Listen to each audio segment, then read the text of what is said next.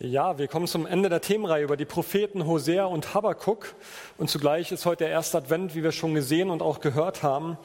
Und wir erinnern uns genau daran, Advent heißt Ankunft. Avenire, nee, Adventus oder äh, ich krieg's nicht mehr ganz zusammen, aber aus dem Lateinischen kommend ankommen. Aber nicht nur das, sondern es heißt auch Buße und Umkehr. Nicht das Wort selber, aber mit der Adventszeit ging immer einher auch eine Zeit der Buße, der Vorbereitungen, der Vorbereitung darauf, dass Gott Mensch wird. Und es geht letztendlich darum, wir erinnern uns daran, dass Jesus Mensch wird. Und wenn wir in unsere Zeit gucken, dann ist es gerade kein besserer Zeitpunkt, als dass wir uns das auch vor Augen führen, dieses Jahr, Jesus will in uns ankommen, er will in dir ankommen. Und ich glaube, gerade unsere Zeit braucht es umso dringlicher, dass immer wieder wir neu Jesus in unser Leben einladen, sei es erstmalig oder täglich auch immer wieder neu, Jesus in uns ankommen zu lassen. Wenn wir heute die Prophetenreihe abschließen, dann ist ja die spannende Frage, was bleibt denn jetzt hängen? Heute ist der siebte Sonntag. Wir haben vier Sonntage über Hosea gesprochen, drei, drei Sonntage über Habakkuk. Was bleibt denn jetzt eigentlich hängen, wenn wir jetzt zurückschauen? Und dafür braucht ihr eure Smartphones gerade einmal für alle, die eins haben. Auch ihr im Livestream, äh, wenn ihr euer Smartphone gerade zur Hand habt, dann zückt es gerne einmal und tippt einmal diesen Code ein bei slido.com. Die Frage ist, was nehme ich mit? Die Propheten und äh, Hosea, Habakkuk, Hosea und Habakkuk, was nimmst du mit? Und dann haben wir jetzt die Chance, mal gegenseitig uns Anteil zu geben. Was bleibt denn bei dir hängen? nach sieben Sonntagen Hosea und Habakuk.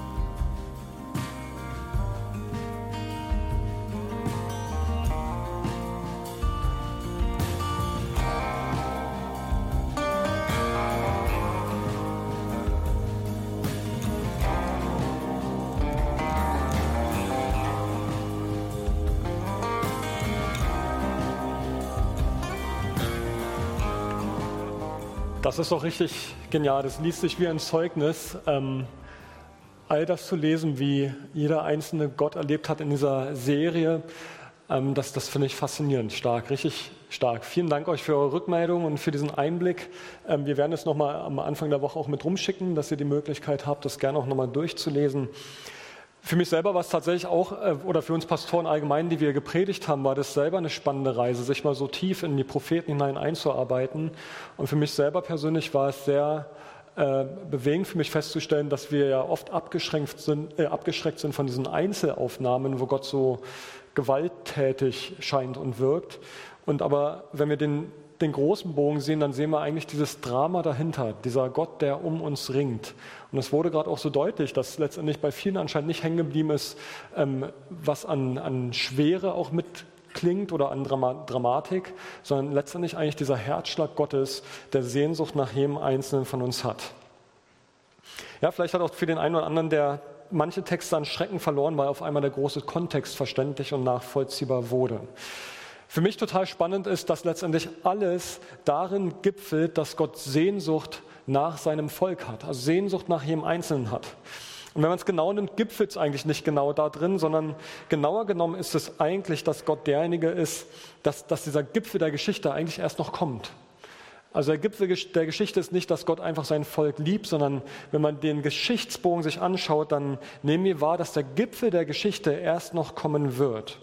Denn dieser Gipfel, der wird der sein, wenn Gott uns zu sich holen wird. Das ist der Teil, der vielleicht uns, für uns sehr ungreifbar ist, weil wir sehr in der Gegenwart leben oder mit einem Gedanken in der Vergangenheit hängen, weil wir Dinge bewerten. Zukunft bleibt so ungreifbar. Aber wenn Gott über Zukunft spricht, dann beschreibt er ganz am Ende, am Horizont, beschreibt er etwas, dass wir mal dass alles darauf, äh, darauf, hinausläuft, dass es diese Zusammenkunft von Gott und Mensch geben wird. Eine Hochzeitsfeier, ein großes Fest, und Gott kann kein besseres Bild als die Hochzeitsfeier verwenden, weil es das Schönste ist, was wir als Menschen uns vorstellen können. Die Verbindung von Mann und Frau. Und genau das ist das, was Gott als Bild beschreibt. Er freut sich auf diesen Moment, wenn all diejenigen, die Jesus kennen und Gott vertrauen, einmal zu Gott gerufen werden. Gott und Mensch, Gott und du, du und Gott, wir werden zusammenkommen. Und wir sind vom Ursprung her darauf angelegt, bei Gott einmal anzukommen. Aber heute, jetzt, in der Gegenwart, da leben wir mitten in dem, was die Bibel als Endzeit beschreibt. Wobei Endzeit nicht das ist, was wir die letzten zwei Jahre mit Corona erlebt haben, sondern Endzeit hat begonnen vor 2000 Jahren. Von dem Moment an, wo Jesus gegangen ist, wo er gesagt hat, ich werde wiederkommen, wartet auf mich, ich werde wiederkommen. In diesem Moment begann die Endzeit. Und wenn wir uns das mal genauer anschauen, dann nehmen wir das wahr, dass von diesem Zeitpunkt an es genau all die Dinge gab, die Jesus beschreibt. Ich nehme euch kurz mit hinein. In Matthäus 24 wird beschrieben, da erzählt Jesus davon, dass es Kriege geben wird in der Ferne. Aber wir werden auch Kriegslärm direkt vor der eigenen Haustür hören. Völker, Nationen, die sich gegeneinander erheben, Hungersnöte, Erdbeben, Seuchen, schreckliche Dinge werden genannt, die die Welt heimsuchen werden. Jesus spricht davon, dass wir verraten werden, verfolgt und getötet. Alle Völker werden euch hassen, sagt Jesus. Und er spricht zu den Jüngern, ihr, die ihr mir nachfolgt, alle Völker werden euch hassen. Und dann äh, fährt er fort und er sagt, viele werden vom Glauben abfallen. Sie werden einander verraten, sie werden einander hassen. Also Jesus kündigt an, dass wir uns gegenseitig verraten und hassen werden. Er spricht nicht von denen da draußen, die uns verraten und hassen werden, sondern er sagt, die Zeit wird so hart, so heftig werden, dass wir einander, dass wir uns gegenseitig verraten und hassen werden. Er sagt, falsche Propheten werden in großer Zahl auftreten und viele irre führen. Und weil die Gesetzlosigkeit überhand nehmen wird, wird bei den meisten die Liebe erkalten. Ein bisschen später sagt er sogar, dass diese harte Zeit verkürzt werden muss, von Gott verkürzt wird, weil sonst keiner bis ans Ende durchhalten wird. Die Liebe wird erkalten, wir werden uns einander verraten, wir werden einander hassen. Ich weiß nicht, ob ihr den Text mal so gelesen habt, mit dieser, mit was für einer Klarheit Jesus hier reinen Wein einschenkt und deutlich macht, ihr werdet einander verraten, einander hassen. Also bevor irgendetwas nur gipfeln kann, beschreibt Jesus hier eine Zeit, in der es richtig dunkel wird. Er beschreibt ein tiefes, finsteres Tal, durch das die Menschheit gehen muss. Ein Tal, welches durchdrungen ist von der Bosheit und der Gottvergessenheit von uns Menschen. Und er beschreibt eine Laienzeit, die schon viele Menschen auf diesem Globus in den letzten 2000 Jahren erlebt haben und aktuell immer noch erleben. Also was wir die letzten zwei Jahre vielleicht sehr verdichtet erleben, ist global betrachtet nichts Neues. Leid, Krankheit, Krieg, Hass, Gewalt ist seit 2000 Jahren und auch die Zeit davor Alltag. Und jetzt spricht Gott nun zu Habakkuk, und zwar, das ist so etwa 600 Jahre vor Christus, also knapp 2600 Jahre ist es her, und schon hier kündigt Gott an, dass der Kontrast, der Kampf zwischen Licht und Finsternis sich weiter verschärfen wird. Gott sagt in Habakkuk 2, siehe, wer haltstarrig, letzte Woche hat Martin übersetzt mit aufgeblasen, wer haltstarrig ist, der wird keine Ruhe in seinem Herzen haben. Der Gerechte aber wird durch sein Glauben leben. Es wird auch noch beschrieben, denn die Erde wird voll werden von der Erkenntnis der Ehre des Herrn, wie Wasser das Meer bedeckt. Das ist so das eine, was beschrieben wird. Die Erde wird voll sein von Erkenntnis des Herrn, wie das Wasser das Meer bedeckt. Und dann beschreibt Gott aber auch, was passiert, wenn er wiederkommt. Habakkuk 3. Die Berge sehen dich und beben. Platzregen stürzt herab, die Tiefe lässt sich hören, reckt hoch empor ihre Hände. Ihren Aufgang vergaß die Sonne und der Mond stand still. Beim Glänzen deiner Pfeile verblassen sie, beim Leuchten deines blitzenden Speeres. Du zertrittst das Land im Zorn und zerdrückst die Völker im Grimm. Du ziehst aus, deinem Volk zu helfen, zu helfen deinem Gesalbten. Du schlägst das Dach vom Hause des Gottlosen und entblößt die Grundfeste bis auf den Felsen. Du durchbohrst mit seinen eigenen Pfeilen das Haupt seiner Krieger. Sie stürmen heran, ihre Freude ist es zu zerstreuen, als wollten sie den Elenden im Verborgenen fressen. Du trittst nieder seine Rosse im Meer, im Schlamm der Wasserfluten. Weil ich solches höre, und jetzt spricht Habakkuk, weil ich solches höre, bebt mein Leib, meine Lippen zittern vor dem Geschrei. Fäulnis fährt in meine Gebeine und meine Knie beben. Aber ich will harren auf die Zeit der Trübsal oder des Leins, dass sie heraufziehe über das Volk, das uns angreift. Aber ich will mich freuen des Herrn und fröhlich sein in Gott, meinem Heil. Denn der Herr ist meine Kraft, er hat meine Füße wie Hirschfüße gemacht und führt mich über die Höhen. Mit diesen Versen endet das Buch Habakkuk. Drei Kapitel sind es. Es wird beschrieben, Gott wird kommen. Und genau das, was Jesus in Matthäus schon beschreibt, die Erde wird beben, da wird so viel Kriegsgetöse, so viel Lärm, so viel Chaos und Unruhe sein und so viel Durcheinander, dass keiner mehr weiß, was richtig und was falsch ist. Menschen werden sich gegenseitig verraten und es wird viel, viel Leid sein. Aber Gott wird kommen, er wird Recht sprechen, er wird Gericht halten über diese Welt und all die Menschen, die darin gelebt haben und leben. Er wird den Gewalttätern und den Bösen die Stirn bieten, aber er wird auch uns zur Verantwortung ziehen. Gott wird Menschen, wird im Neuen Testament beschrieben, in zwei Gruppen aufteilen. Menschen, die ihm vertraut haben und Menschen, die ihm nicht vertraut haben. Der Gipfel der Ereignisse wird sein, wenn Gott die einen zu sich rufen wird und die anderen nicht. Auf einmal werden Menschen auseinandergezogen, die vorher zusammen waren. Die, die Gott dann zu sich ruft, mit ihnen wird er das große Fest feiern. Diese große Party, die in ganz schillernden Farben in der Offenbarung beschrieben wird, auch im Neuen Testament in den Evangelien.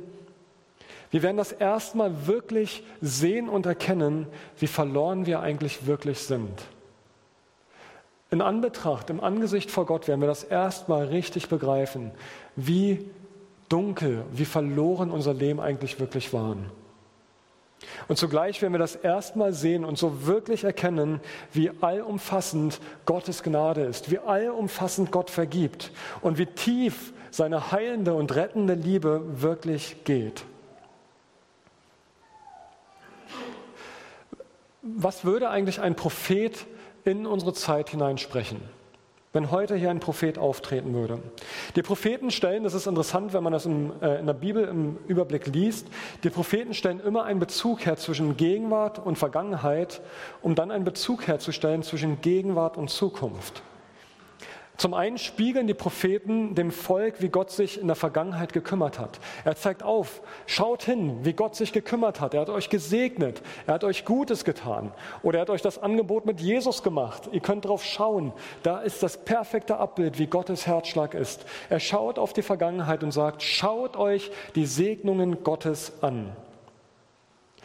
Und dann skizziert er ein Bild davon, wie die Menschen in der Gegenwart leben. Wie sieht es aus? Wie sie sich von Gott abgewendet haben. Also Gott schickt ja immer dann die Propheten, wenn etwas zu korrigieren ist, etwas aufzudecken ist. Und dann erklärt der Prophet die Konsequenzen. Er skizziert ein Bild von der Zukunft, was passieren wird, wenn das Volk, wenn die Menschen sich nicht ändern werden. Und fast immer steckt in diesem Bild von der Zukunft, neben dieser Konsequenz, auch nochmal dieser Gipfelmoment ganz am Ende drin, was passieren wird, wenn Gott wiederkommen wird. Nämlich dieser Aspekt von zum einen, dass Gott Veränderung bringt, vielleicht in Form von Gericht das Volk Israels erlebt. Da kamen Völker, die sich über sie hergemacht haben und über sie hereinbrachen. Aber Gott zeigt gleichzeitig auch auf, dass ganz am Ende der Geschichte wird Gott kommen und das große Gericht halten, weil es um diese Ziellinie geht, dass Gott die einen zu sich rufen wird und die anderen nicht. Das Wort prophezeien heißt wortwörtlich vorhersagen. Aber Prophetie ist nicht einfach nur Vorhersagen von Ereignissen, sondern es geht letztendlich darum, dass Prophetie das Wort Gottes aktualisiert. Nicht im Sinne von Anpassen oder Update oder Bibel 2.0, sondern aktualisiert im Sinne von, was bedeutet Gottes Wort für uns heute? Die Propheten beschreiben genau das. Sie zeigen auf, was hat Gott in der Vergangenheit getan, was in den fünf Büchern Mose zum Beispiel beschrieben wird. Er zeigt auf, welche Segnungen da waren, welche Gebote Gott dem Volk Israel gegeben hat. Und dann zieht er die Parallele zur Gegenwart. Das heißt, jede Predigt, also jeder, darf, der hier sitzt, darf die Erwartung haben, dass jede Predigt ein Stück weit auch prophetisch ist, weil sie Gottes Wort aktualisiert und äh, verdeutlicht, was bedeutet denn Gottes Wort für heute. Das heißt, alte Bibeltexte, die uns vielleicht nichts sagen, leuchten unter der Gabe der Prophetie auf und machen deutlich, was bedeutet dieser Text für heute, für diese aktuelle Zeit. Und nichts anderes machen die Propheten. Sie erklären dem Volk immer wieder neu die Bedeutung des Wortes Gottes für die Gegenwart heute. Also die Frage war, was würde ein Prophet unserer Nation heute sagen? Wenn ich in unsere Nation schaue, dann sehe ich viel Leid, ich sehe viel Schuld, ich sehe Schmerz, ich sehe Scham, ich sehe Angst, ich sehe aber auch Zerstreuung und Selbstablenkung durch Social Media, durch Serien, durch Fernsehen, durch Bücher. Alles miteinander, wie so ein großes Konglomerat, wie so ein Teig, den man gar nicht mehr auseinanderkriegt und man weiß nicht, was wie zusammenspielt. Ich sehe Unrecht, ich sehe, dass mehr als 100.000 Kinder jedes Jahr im Bauch ihrer Mutter sterben. Ich sehe, dass christliche Beratungsstellen, die diesen Frauen helfen möchten, medial diskreditiert werden. Und regelmäßig brechen linksradikale Menschen ein, machen Randale, vandalisieren und zerstören diese Einrichtungen. Kommt in den Medien nicht vor, äh, lässt sich aber nachlesen. Menschen der Öffentlichkeit trauen sich nicht mehr offen ihre Meinung zu sagen. Lehrer, Dozenten, Politiker. Professoren, Beamte, Pfarrer. Menschen trauen sich nicht mehr offen ihre Meinung zu sagen. Menschen werden mundtot gemacht durch Medien, durch Social Media, durch Shitstorms, die über Menschen hergezogen werden. Überhaupt, und da wird vielleicht auch konkret bei uns, so viel schlechtes Reden über andere. Rechthaberei, Selbstgerechtigkeit zu meinen, meine Meinung ist doch die fundiertere. Ich sehe Missbrauch von Menschen, ich sehe Missbrauch von Ressourcen, Korruption, Diebstahl, Betrug, Selbstbereicherung. Ich sehe Hass aufgrund von Hautfarbe, von Gesinnung, von Herkunft oder ganz neu der Impfstatus. Ich sehe, dass Menschen mit mehr Geld, mit mehr Einfluss auch mehr Recht bekommen, obwohl sie im Unrecht sind. Ich sehe, dass das Recht gebeugt wird zugunsten einer wohlhabenden Minderheit. Und so sehr uns das anwidert und so sehr es uns stört und so zugleich wir vielleicht sogar mitten in den Reihen mit drin stehen, Gott ist so angewidert darüber. Und nicht nur das, zuallererst ist da so viel Schmerz bei Gott. In 1. Mose 6 heißt es, das böse Handeln und Denken der Menschen tat Gott weh. Da ist ein so großer Schmerz Gottes über das, wie Menschen miteinander umgehen. Es werden in unserer Gesellschaft Etiketten verteilt und Menschen werden verunglimpft. Die Bibel nennt es falsch Zeugnis ablegen. Da steht jemand hin und ist bereit, mit seinen Worten eine Unwahrheit auszusprechen, nur weil er die Absicht hat, andere Menschen zu diskreditieren. Da stellt sich jemand hin und ist bereit, ohne sich wirklich ernsthaft zu informieren oder die andere Seite zu verstehen und beschimpft andere Menschen. Wer sich kritisch zum Islam äußert, ist islamophob. Wer sich kritisch über Homosexualität oder Transgender äußert, ist homophob oder transphob. Wer sich kritisch zum Thema Einwanderung äußert, ist fremdenfeindlich oder rechtsradikal. Wer sich kritisch über Israel äußert, gilt als Antisemit und wer sich nicht impfen lässt, ist ein Impfkritiker, ein Aluhelmträger oder Verschwörungstheoretiker. Und wer sich impfen lässt, der gilt in anderen Kreisen als schwach oder gechippt oder abgefallen und so weiter. Das Denken und das Handeln der Menschen tat Gott weh. Und das Verrückte ist, auf die eine oder andere Art und Weise hängen wir alle mit drin. Und wenn Gott davon spricht, dass Sünde aufgedeckt wird, heißt es immer, dass wir Sünde zudenken. Also wir halten da etwas geschlossen, weil wir die Wahrheit über uns selber nicht wahrhaben wollen. Du und ich, wir stecken genauso mit drin. Und keiner von uns ist besser. Und ich, ich habe den Wunsch und die Sehnsucht im Herzen, dass heute Morgen Gott bei dem einen oder anderen von uns, und ich schließe mich mit ein, Sachen aufdeckt und wir Wahrheit und Klarheit sehen. Jesus sagt, ein guter Mensch spricht gute Worte aus einem guten Herzen. Und ein böser Mensch spricht böse Worte aus einem bösen Herzen. Ich sage euch, am Tag des Gerichts müsst ihr euch für jedes böse Wort, das ihr sagt, verantworten. Was ihr heute sagt, entscheidet über euer Schicksal. Entweder werdet ihr gerichtet oder gerettet. Jesus sagt an anderer Stelle, mit dem Maßstab, mit dem du andere misst, wirst du selber gemessen. Klipp und klar.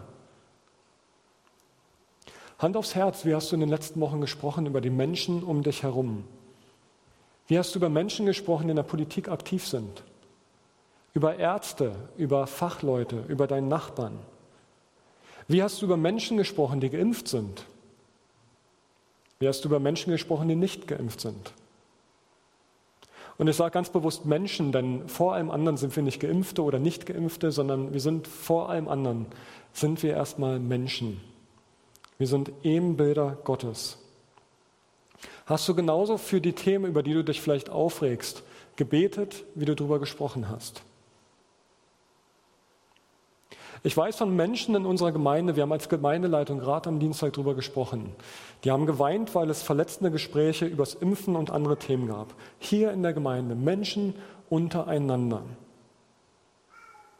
Mich schmerzt es, dass so etwas in unserer Gemeinde passiert. Wir heißen das als Gemeindeleitung nicht gut, wenn wir so miteinander umgehen, wenn wir so miteinander oder auch übereinander reden. Und auf einmal wird das Wort sehr aktuell, wenn Jesus sagt, wir werden uns gegenseitig verraten und wir werden uns gegenseitig hassen. Wo stehst du an der Klippe dazu, deine Mitmenschen zu verraten und sie zu hassen? Über sie etwas zu reden und zu sagen, was dir nicht zusteht, zu urteilen.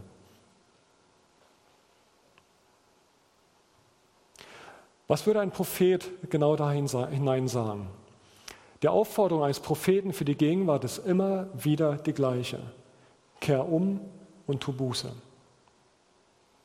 Und dabei geht es nicht darum, dass ich oder dass andere bei dir Schuld aufdecken, sondern dass wir dem Heiligen Geist Raum geben und sagen, Herr, zeig auf, wo ich falsch liege. Zeig auf, wo ich mich zum Richter über andere gemacht habe. Und wichtig, Jesus spricht nicht von denen da draußen, sondern er spricht von denen hier drinnen. Wenn er sagt, tut um und kehrt Buße, dann spricht er immer zu den Frommen. Und da möchte ich uns auffordern, und wie gesagt, ich spreche bewusst von uns, uns auffordern, lasst uns Buße tun über jedes unnütze Wort, das wir gesprochen haben, wo wir verurteilt und entzweit haben, wo wir unnötige Diskussionen geführt haben. Lasst uns um Vergebung bitten, wo es hilfreich ist. Jakobus sagt, seid schnell zum Hören und langsam zum Reden. Lasst uns die Knie beugen vor Gott und umkehren zu ihm, wo wir selbstgerecht sind.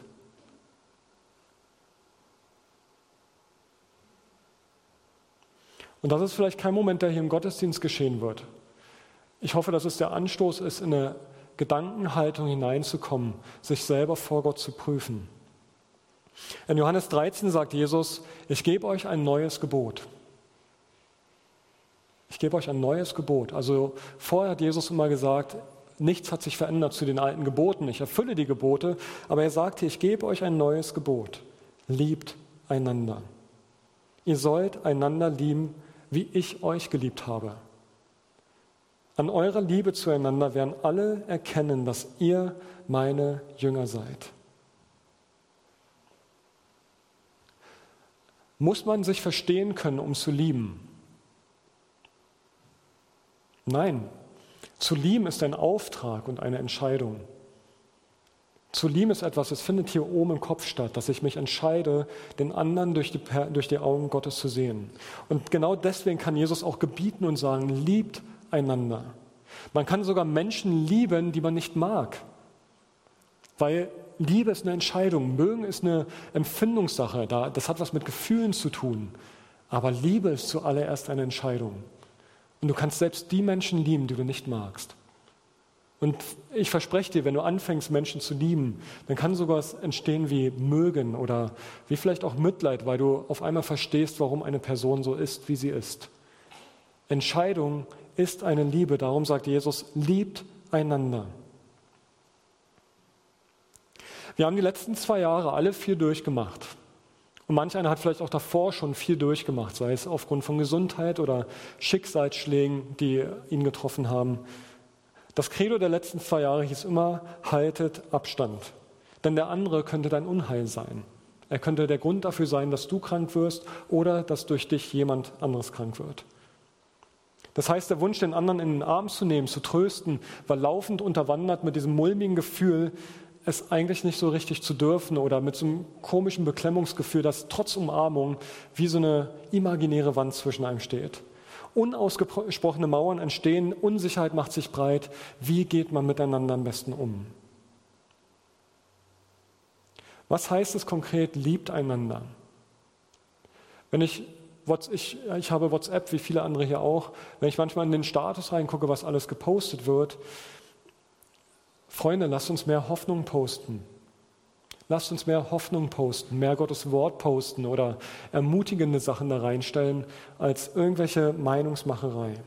Was wir brauchen, ist eine Erinnerung und eine Ver Verinnerlichung des Liebesgebotes Gottes. Liebe Gott und deinen Nächsten wie dich selbst.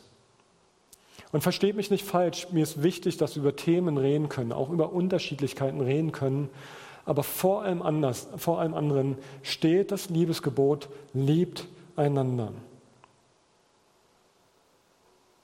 In Hosea 6 heißt es, denn ich habe Lust an der Liebe und nicht am Opfer, an der Erkenntnis Gottes und nicht am Brandopfer.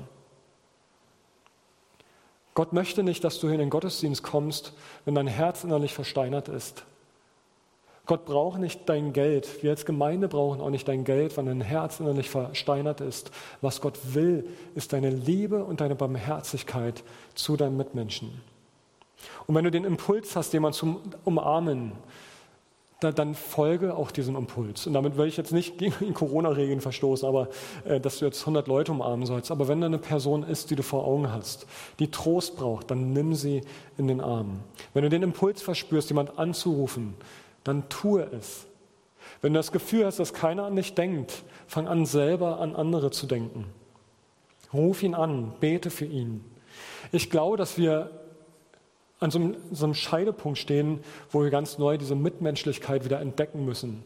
Und eine Mitmenschlichkeit, die sich nur aus sich selbst heraus versucht, lebendig zu halten, funktioniert nicht. Wir brauchen die Liebe Gottes als eine Triebkraft, die uns fähig macht, Menschen zu lieben und anzunehmen, wie sie sind.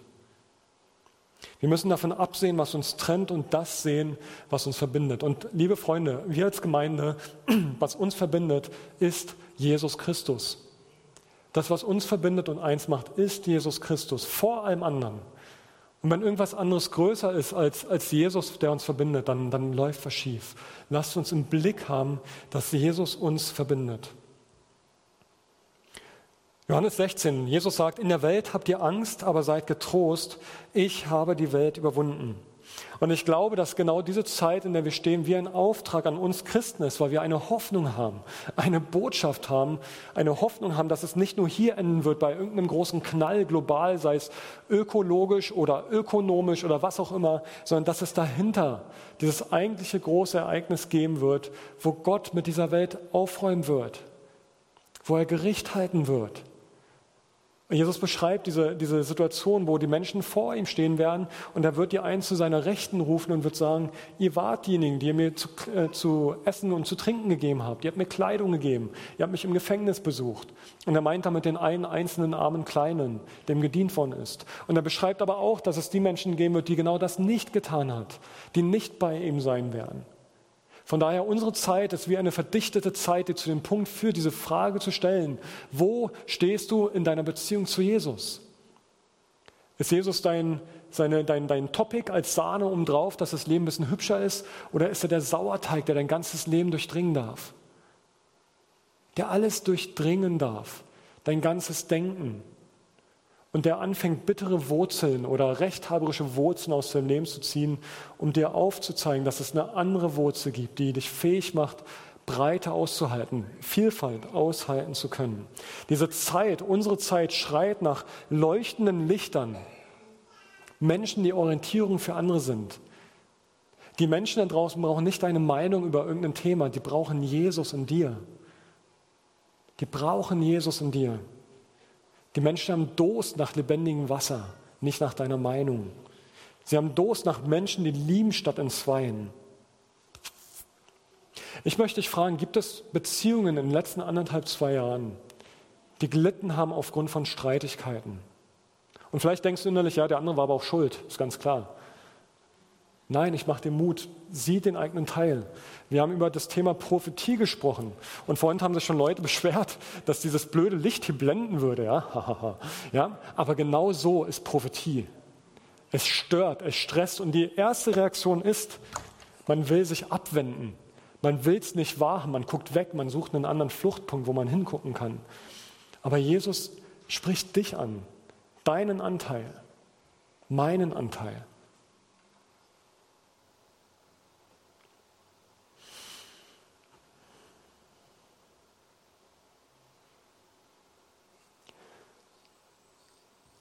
Wenn, wenn du eins heute Morgen mitnimmst, dann einfach nur dieses Prüf dich. Und bitte den Heiligen Geist, dass er dich prüfen darf. Schuld einzugestehen ist so ätzend. Und jeder, der verheiratet ist, ist wie ätzend es ist, wenn man merkt, der andere hat recht. Aber wer nicht es zugibt und wer den eigenen Anteil nicht sehen kann, der läuft entweder in die Isolation oder in die Einsamkeit hinein. Sieh deinen Anteil und bitte den Heiligen Geist, dass er diesen Anteil aufdecken darf. Ganz am Ende, und ich meine nicht das, wo, wo Chaos und Gericht und Gott kommt wieder ist, sondern danach dieser Teil, wo Gott richtig Gericht halten wird, da, dazu lesen wir in der Offenbarung 21 ganz vertraute Worte. Da heißt es, seht, die Wohnung Gottes ist jetzt bei den Menschen. Gott wird in ihrer Mitte wohnen. Sie werden sein Volk sein, ein Volk aus vielen Völkern. Und er selbst, ihr Gott, wird immer bei ihnen sein. Er wird alle ihre Tränen abwischen. Es wird keinen Tod mehr geben, kein Leid und keine Schmerzen. Und es werden keine Angstschreie mehr zu hören sein, denn was früher war, ist vergangen. Und daraufhin sagte der, der auf dem Thron saß, seht, ich mache alles neu. Seht, ich mache alles neu. Es wird dieser Punkt kommen. Es wird dieser Punkt kommen, wo Gott alles neu macht. Und wo wir alle sagen werden und bekennen werden, und da ist es gar keine Frage mehr, ob Gott gut ist, wo wir sagen werden, ja, wahrhaftig, Amen, Halleluja, Gott ist gut. Denn Gott hat seine Wohnung mitten unter uns und alle werden ihn sehen. Und links und rechts werden von dir die Aluhutträger und was auch immer für Leute stehen, die du vielleicht jetzt gerade noch verurteilst und du wirst beschämt vor Gott stehen und sagen, wie konnte ich nur so reden? Weil du diese Herrlichkeit Gottes vor Augen hast und siehst, wie Gott wirklich ist. Wir feiern jetzt Abendmahl und ich habe vorhin gesagt, es ist nicht nur Zeit der Vorfreude, dass, dass Jesus wiederkommt, sondern es ist auch eine Zeit des sich Bereitmachens. Ich mache mich innerlich bereit. Ich mache mich bereit dafür, dass, dass etwas neu anfangen darf. Von daher nutzt diese Adventszeit nicht nur als, äh, als Moment, wo man irgendwie eine selige, schöne Stimmung bei 1, 2, 3, 4 Kerzen hat, sondern als ein Moment, wo Jesus dir nachkommen, nachkommen möchte. Wenn wir jetzt Abendmahl feiern, dann passt das wunderbar in diese Einstimmung zum, zum Advent hinein. Weil letztendlich das Advent, äh, weil alles, was Jesus getan hat, läuft auf dieses Kreuz zu. Jesus kommt mit einer ganz klaren Vision, mit einem ganz klaren Auftrag. Er kommt, um diese Welt zu erlösen. Wir werden jetzt gleich ein Lied hören, der Sieg gehört dir allein. Und wir werden dieses Lied jetzt im äh, Übergang zum Abendmahl hören, äh, beziehungsweise wir werden es auch gemeinsam singen. Es ist unbekannt noch für euch, ihr könnt gerne auch mitsingen. Ähm, Im Anschluss zu diesem Lied wird euch das Abendmahl ausgeteilt. Brot und Wein beziehungsweise Saft. Haltet das so lange fest, bis Theresa nach diesem Lied nach vorne kommt und äh, mit uns das gemeinsame Abendmahl einsetzen wird. Aber ich lade euch ein, nehmt dieses Abendmahl zum Anlass. Und das sagt Paulus auch, dieses prüft euch. Gibt es da etwas, was du zu klären hast? Vielleicht spricht der Heilige Geist die ganze Zeit mit einem Namen in deinem Kopf zu dir und hält die ganze Zeit den Namen vor Augen, wo er sagt, sprich mit dieser Person. Meine Sehnsucht, mein, mein, mein Herzenswunsch ist, und das auch von uns als Gemeindeleitung ist, dass Beziehungen durch Corona nicht zerstört werden, sondern dass Beziehungen einen ganz neuen Aufbruch erleben. Dass Beziehungen durch die Momente von Bitte um Vergebung und Vergebung gewähren ganz neue Blüte erleben dürfen. Und glaubt mir, da werden Tränen fließen, gute, heilsame Tränen. Und ich wünsche mir, dass neben den Tränen, die schon geflossen sind aufgrund von Verletztheit, dass Tränen fließen werden, weil Vergebung stattfindet, weil Schmerz raus kann und Heilung sich breit machen kann. Ich bete mit uns.